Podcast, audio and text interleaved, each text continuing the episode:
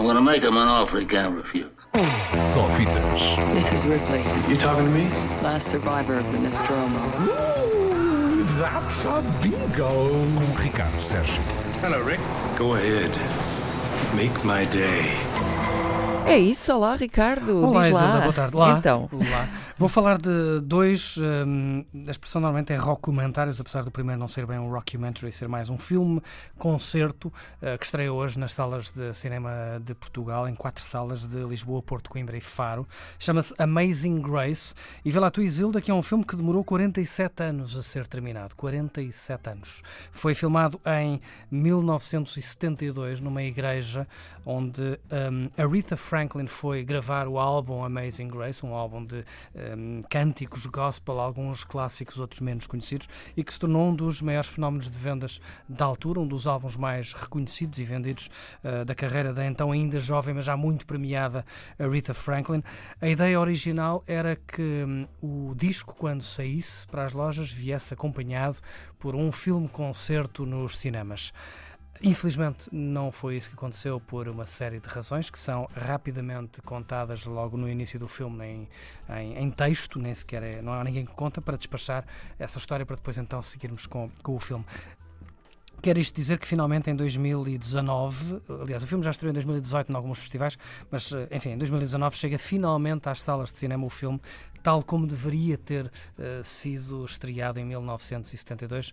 Um, temos a sorte este ano de, de, receber este filme em Portugal, um, um filme que, como disse, nunca viu a luz do dia porque basicamente uh, incompetência das pessoas que o fizeram. Uh, o realizador era um jovem Sidney Pollack, o nome talvez te diga alguma coisa.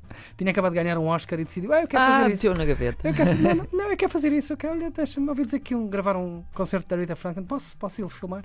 Esqueceram-se que em 1972 a, técnica, a tecnologia era diferente. Era preciso gravar o áudio separado do vídeo e depois havia que juntar tudo Ai, aquilo a sincronização. na montagem. E não havia a tecnologia que hoje há, que basicamente carrega-se um botão e sincroniza tudo automaticamente. Na altura, não. Ah, era tudo à mão. Era tudo à mão. E por isso havia umas claquetes E em fita. em fita, em bobine, moram muitas bobines, foram duas noites de gravações. Havia uma claquete eletrónica com o tempo, os segundos, o milésimo de segundo, uh, que Sidney Pollack não costumava usar nos seus filmes e achou que para aquilo também não ia precisar. Ainda não tinha prática de videoclipes. Pois, e então.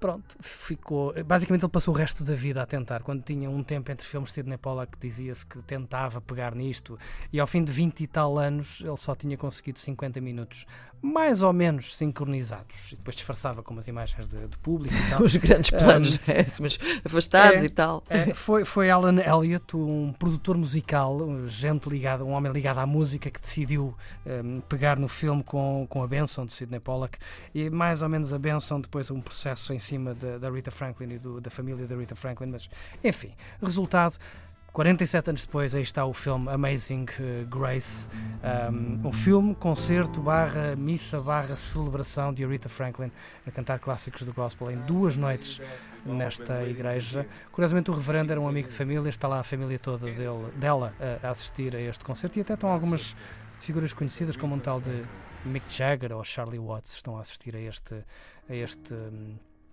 concerto que se tornou um fenómeno.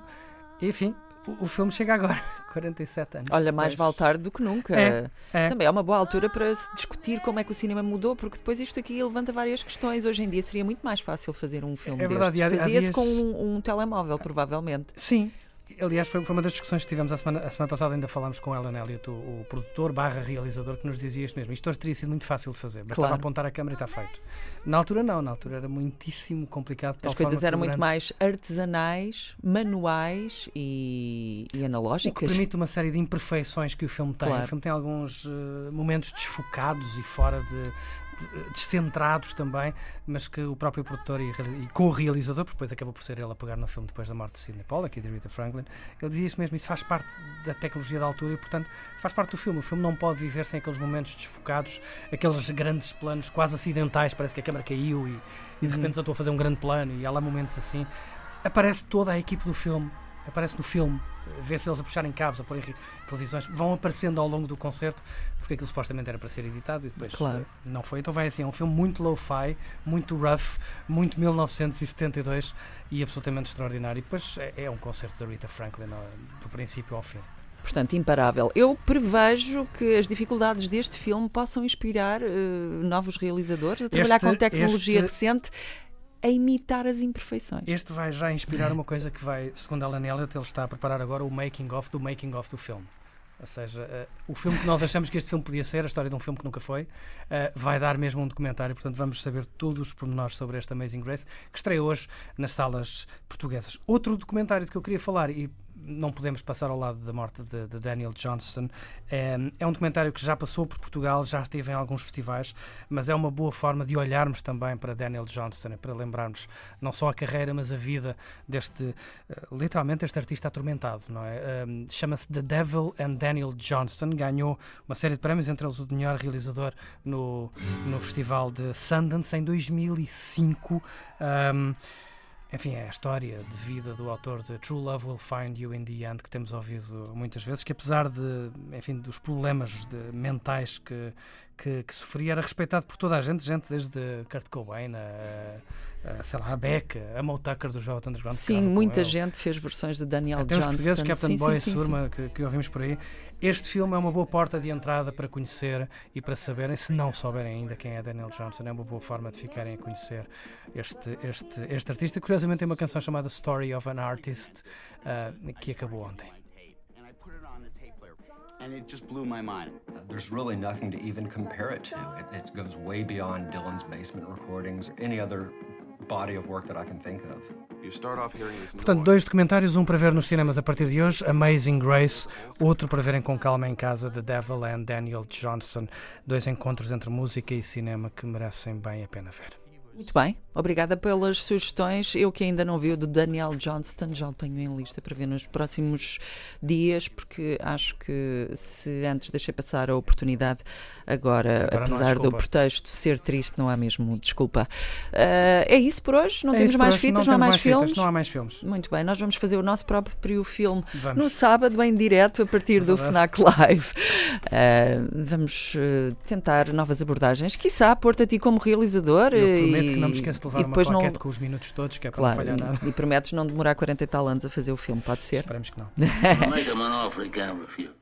Só fitas. This is Ripley, You talking to me? last survivor of the Nostromo. Ooh, that's a bingo. Com Ricardo Sérgio. Hello, Rick. Go ahead. Make my day.